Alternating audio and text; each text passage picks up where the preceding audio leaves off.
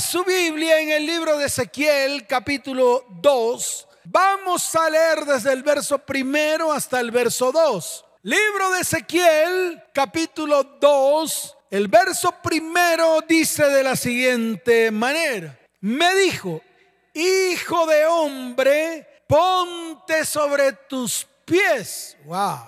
Ponte sobre tus pies.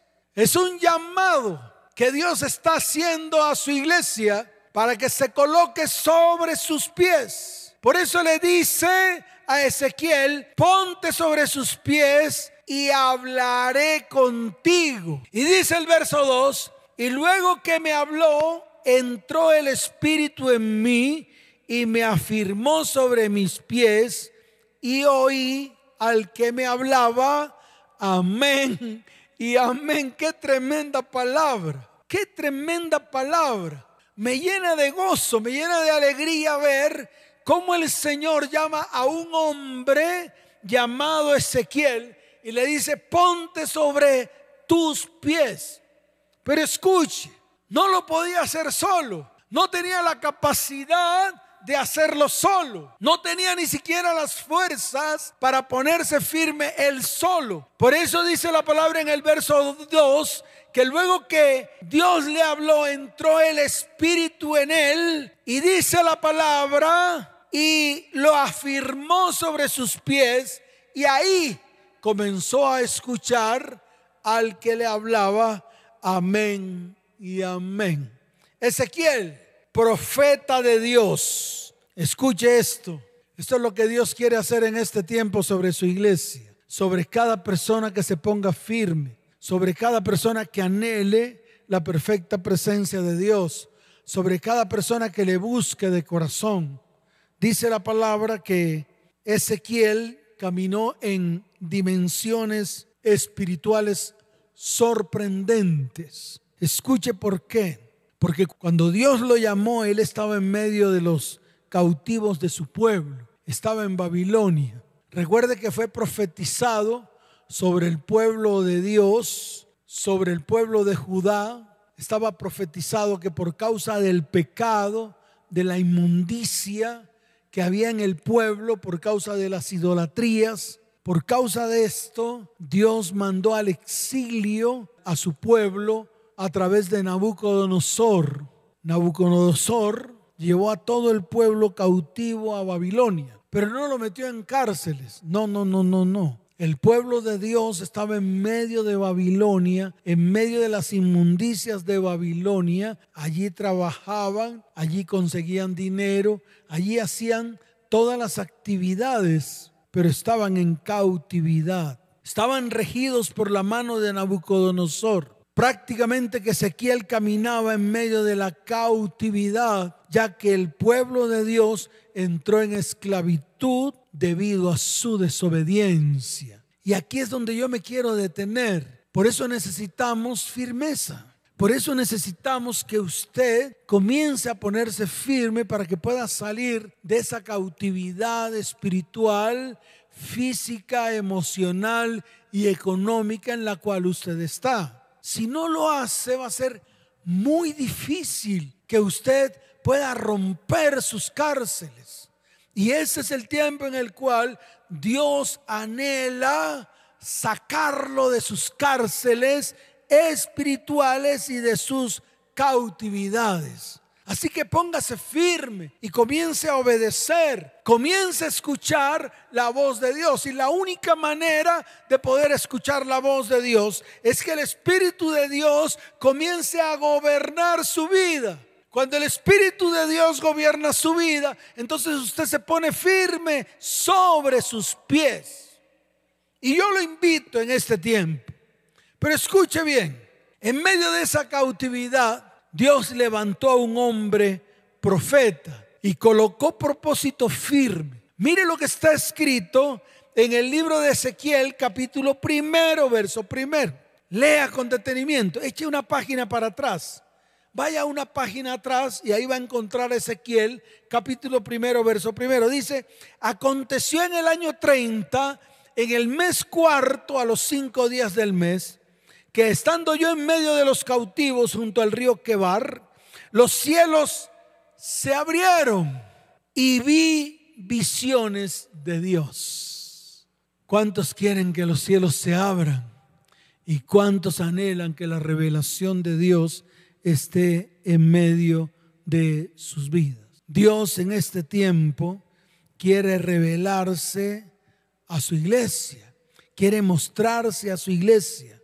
Él dijo que enviará un segundo Pentecostés una segunda venida de su poder, de su gloria, una segunda venida de su Espíritu Santo sobre la tierra y tú y yo seremos instrumentos que Él va a usar.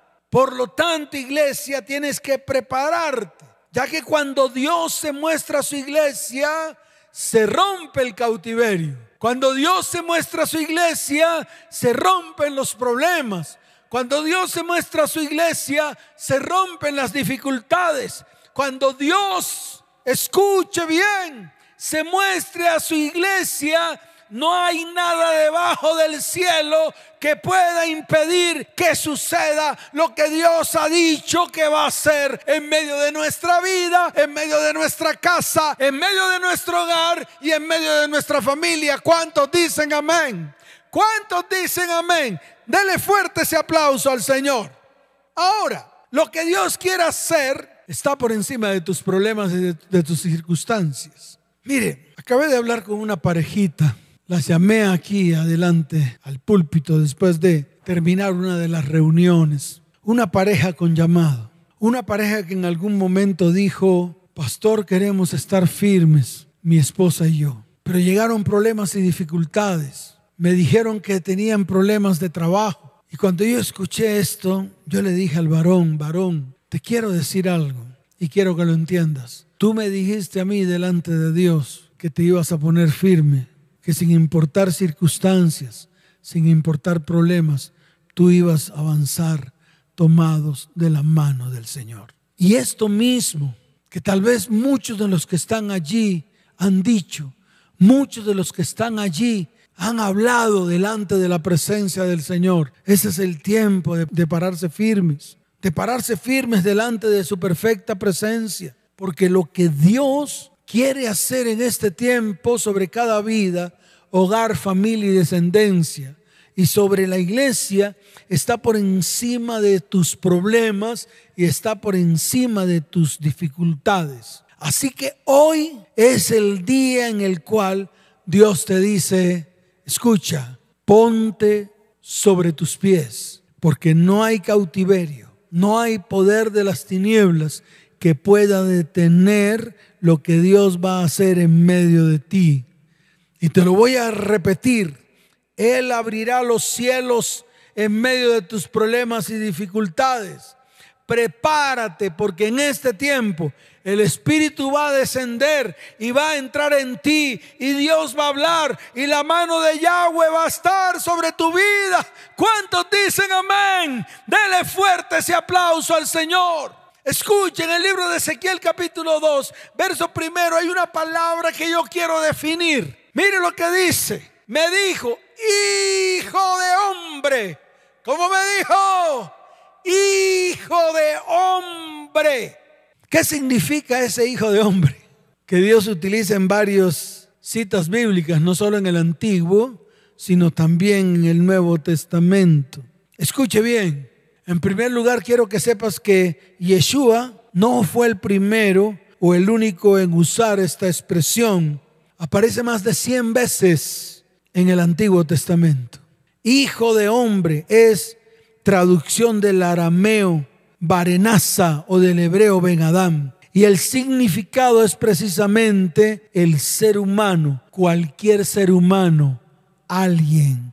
Y ese ser humano, ese alguien, eres tú y soy yo. Así que no me vengas con el cuento de que el llamado no es para ti. No me vengas con el cuento de que todavía no es el tiempo. No me vengas con el cuento de que el llamado es para otros menos para ti. Hoy el Señor te dice a ti, hijo de hombre, ponte sobre tus pies y hablaré contigo.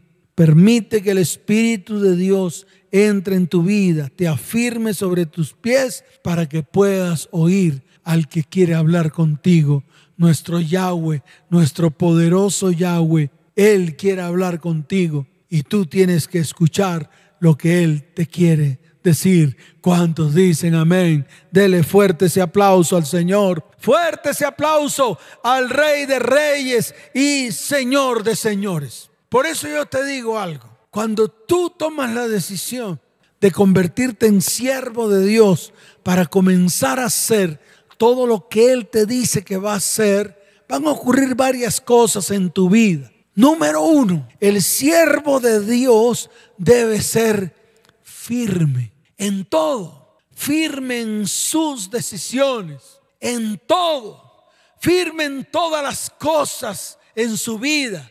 Debe hacer ajustes. Yo hablaba hace poco acerca de lo que es hacer un ajuste. Precisamente hablaba de una vez que fui a un taller de mecánica donde un primo, y cuando me asomé al banco, él tenía un motor puesto sobre el banco y tenía una herramienta, escuche esto, tenía una herramienta a la cual yo le pregunté cómo se llamaba y me dijo, eso se llama torque, primo, porque era un primo mío. Y me acuerdo tanto que tomó la herramienta, la colocó sobre una tuerca y allí colocó la herramienta. Y yo veía cómo él hacía el movimiento de la herramienta para apretar la tuerca. Llegó un momento en que la tuerca quedó apretada, pero esa tuerca en particular necesitaba un ajuste más. Necesitaba que fuese apretada a ciertas libras. Y tomó él la herramienta y comenzó la herramienta a sonar. Y la herramienta sonaba y él miraba como especie de un visor de una aguja que se movía y marcaba cierta cifra. Y entonces levantó la mirada y me dijo, esta es la cifra o, o la cantidad o el, eso como le llamamos, como lo que necesita, la fuerza que necesita, es que se le imprima la tuerca para que la tuerca quede completamente ajustada. Entonces yo le digo a todos ustedes, aquellos que hoy van a tomar la decisión de ser siervos de Dios, que se van a parar firmes, que se van a poner en la brecha, que van a comenzar primero que todo por sus vidas, que luego van a comenzar por sus familias y luego van a extenderse hacia sus descendientes. Escuche bien, es necesario que hagas ajustes, porque tienes que estar firme. La firmeza es importante para poder recibir la revelación de parte de Dios. Tal vez palabra dura para un pueblo de dura servicio. Y lo vuelvo a decir, tal vez tienes que pararte firme para convertirte en profeta que profetice palabra dura para un pueblo que tiene la cerviz dura. Lo segundo es que Dios te pide firmeza porque el ser humano está lleno de debilidades. ¿De qué está lleno el ser humano? Dígalo fuerte, ¿de qué está lleno el ser humano? De debilidades. Y en nuestras propias fuerzas, escuche bien, nada podemos hacer. Por eso la palabra dice aquí y de una manera clara, y luego que me habló, entró el Espíritu en mí y me afirmó sobre mis pies. Y en el momento en que afirmó, lo afirmó sobre los pies, pudo oír la voz de Dios. Y le estoy hablando a los endebles. Le estoy hablando a los que le tiemblan las piernas. Le estoy hablando a los que tienen el pantalón desajustado. Le estoy hablando a hombres y mujeres que aún no se han puesto firmes en este tiempo. Permita que el Espíritu de Dios entre en sus vidas y el mismo Espíritu de Dios los va a afirmar en el nombre de Jesús. ¿Cuántos dicen amén? ¿Cuántos dicen amén? Dele fuerte ese aplauso al Señor. Y número tres, la firmeza es necesaria para poder enfrentar el mundo espiritual de tinieblas en que vive el ser humano en la actualidad. Y aquí me detengo un poco, porque estamos viviendo unos momentos espiritualmente difíciles. Escuche bien que aunque el dragón ha abierto su boca para tragarnos, Dios en este tiempo ha cerrado la boca del dragón, ha roto los argumentos que el enemigo ha levantado contra nuestras vidas, casa, hogar y familia. Nos ha levantado y nos quiere dar la victoria en el nombre de aquel que nos da la victoria, Yeshua, el Mesías. ¿Cuántos dicen amén? Por eso la firmeza es necesaria para poder enfrentar el reino de las tinieblas, el reino espiritual de tinieblas que vive el ser humano en la actualidad. Número dos, el siervo de Dios, escuche, debe discernir la palabra de Dios. ¿Y qué quiere decir discernir? Buscar el fundamento, lo que Dios quiere hacer con esa palabra. Yo estoy seguro que a muchos de los que están ahí, Dios les ha dado promesas y palabras. Muchas se han cumplido, otras no. A mí me ha dado muchas palabras. Wow. Hace unos días me dio una palabra tremenda que está en el libro de Ezequiel capítulo 3, verso 9. Quedé postrado ante él. Me quebrantó el corazón. Pude levantar mi mano al cielo y decirle, Señor, gracias por tus promesas, porque tus promesas son verdad y son vida para mi vida. Por eso el siervo de Dios debe discernir la palabra de Dios. Y te voy a explicar por qué. Porque la palabra de Dios es dulzura para los que creen, pero también la palabra de Dios es amarga para los que no creen. Y eso tú lo tienes que entender. La palabra de Dios es la que juzgará al mundo. El mismo Señor lo dijo en el libro de Juan, capítulo 16, verso 13. Vaya al libro de Juan, capítulo 16, verso 13. Mire lo que dice la bendita palabra del Señor. Pero cuando venga el Espíritu de verdad, Él os guiará a toda verdad, porque no hablará por su propia cuenta, sino que hablará todo lo que oyere y os hará saber las cosas que habrán de venir. Amén y amén. ¿Cuántos dicen amén? ¿Cuántos dicen amén? Dale fuerte ese aplauso al Señor. Y por último, el siervo de Dios debe ser un instrumento en las manos de Dios. Y eso lo tenemos que aprender, porque muchas veces nos volvemos instrumentos de nosotros mismos. Muchas veces nos exaltamos y nos vanagloriamos. Ese es el tiempo de agachar la cabeza. Ese es el tiempo de ir delante de la presencia del Señor en humillación para que Él sea levantándonos. ¿Sabes por qué? Porque el siervo de Dios debe ser un instrumento del Espíritu Santo. Por lo tanto, tanto tú como yo necesitamos del poder de Dios. Y la única manera es que permitamos que su Espíritu entre en nuestras vidas. Que su Espíritu sea el que gobierne nuestras vidas que su Espíritu sea el que nos guíe a toda verdad, que su Espíritu sea el que traiga revelación a nuestras vidas. Y déjeme decirle algo más, cuando el Espíritu venga sobre ti, vendrá poder de lo alto y empezará a transformar todas las cosas en medio de tu vida, en medio de tu casa, en medio de tu familia y en medio de tu descendencia. ¿Cuántos dicen amén? ¿Cuántos dicen amén? Dele fuerte ese aplauso al Señor y colócate en pie.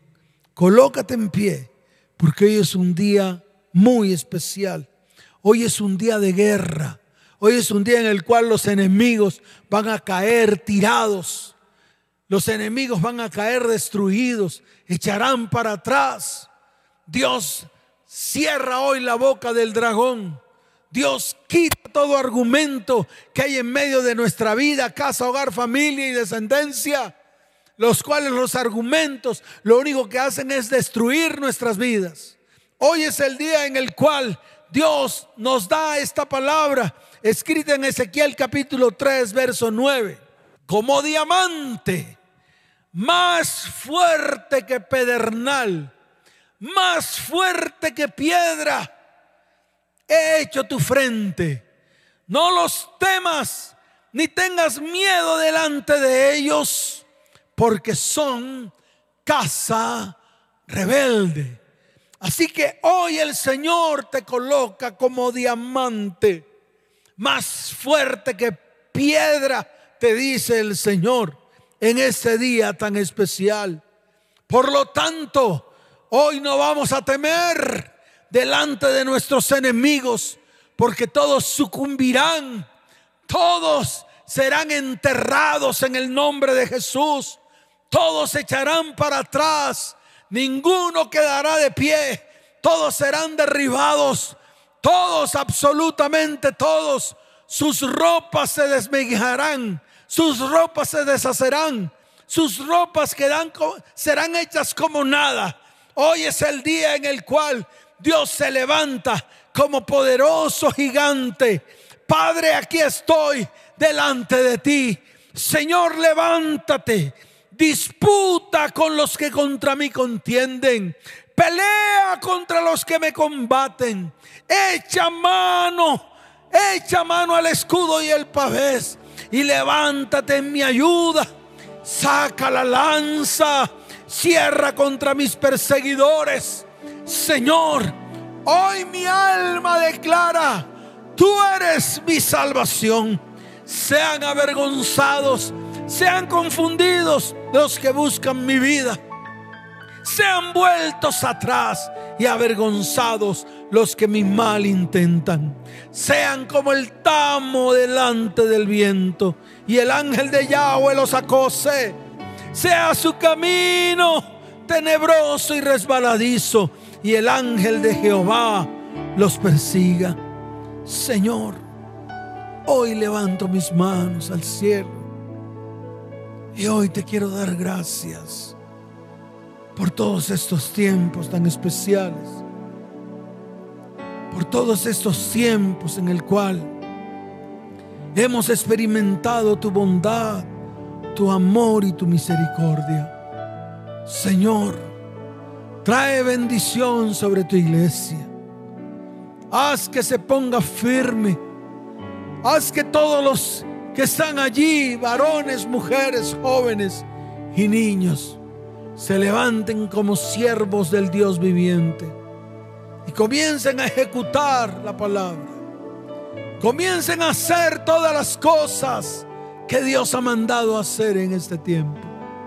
Padre, hoy levanto mi voz por las familias de la tierra. Hoy levanto mi voz para que tú extiendas tu mano de bondad y misericordia sobre las familias de la tierra. Hoy te pido, Señor, por mi familia, por mis descendientes, por mi hogar. Hoy te pido, Señor, que envíes tu ángel alrededor nuestro y que nos levantes en este tiempo. Por eso te doy gracias. Levanta tus manos y vamos a decirle, Señor, Gracias, porque me has tomado en tus brazos, me has dado salvación. Gracias, Señor, porque derramaste hasta la última gota de tu sangre en la cruz del Calvario. Gracias, Señor, por darme sanidad a mi corazón. Gracias, Padre. Te adoro y te exalto en este día, Señor en este tiempo, Padre. Te alabo y te bendigo. Levanten sus manos y dígale, gracias, gracias Señor, gracias mi Señor Jesús. Levanta tu voz y dile gracias. Gracias, muchas gracias Señor. Gracias mi Señor Jesús. En la cruz diste tu vida, entregaste todo allí. Vida eterna de regalaste al morir. Por tu sangre tengo entrada ante el trono celestial. Puedo entrar confiadamente ante ti. Levanta tus manos al cielo.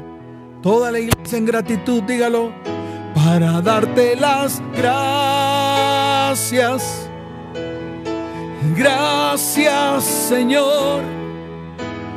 Gracias mi Señor. Jesús, levante su voz y dígalo.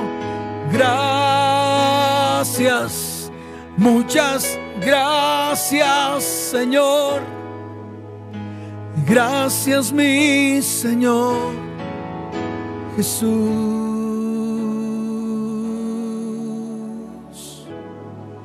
Señor, te doy toda la gloria y toda la honra.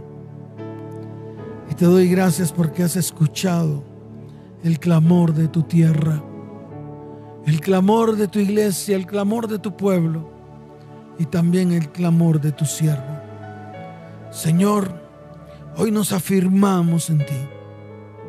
Hoy permitimos que tu Espíritu Santo entre a nuestras vidas y nos pongamos firmes y podamos escuchar tu voz. Señor, que tu palabra se haga viva, que tu palabra se haga vida en mi vida, que pueda discernirla, que pueda ser revelada a mi corazón. Y Señor, aquí estoy como instrumento de tu Espíritu Santo. Que necesitamos de tu poder para avanzar, Señor, en este tiempo. Te doy la gloria y la honra en el nombre de Jesús. Amén y amén. Dele fuerte ese aplauso al Señor. Fuerte ese aplauso al Rey de Reyes y Señor de Señores. Y tú que estás ahí detrás de esta transmisión, que vienes por primera vez o que quieres reconciliarte con Dios, Coloca tu mano en tu corazón, vamos a orar. Levanta tu mano derecha y di después de mí, Señor Jesús, hoy reconozco que he pecado contra el cielo y contra ti. Perdóname, Señor. Hoy me arrepiento y abro mi corazón y te recibo como mi único y suficiente Salvador. Escribe mi nombre en el libro de la vida y no lo borres jamás. Puedes escribirnos a estos dos WhatsApps. El 320-315-9990 y el 310-269-9846. Allí puedes pedir ayuda. Puedes escribir en esos WhatsApps, necesito ayuda. Estaremos extendiendo nuestra mano sobre ti, así como un día Dios la extendió sobre nosotros. Y la iglesia hoy se va a levantar y ponerse firme y levantar sus manos. Voy a orar. Padre, bendice a tu iglesia. Llévalos en paz y en bendición. Y te doy gracias por estos tiempos tan especiales delante de tu perfecta presencia. Señor, tómanos en tus manos, en el hueco de tu mano, porque allí en el hueco de tu mano estaremos seguros. En tu perfecta voluntad estaremos seguros. En el nombre de Jesús. Amén y amén. Que Dios les bendiga, que Dios les guarde. Les amo con todo mi corazón. Nos vemos. Chao, chao.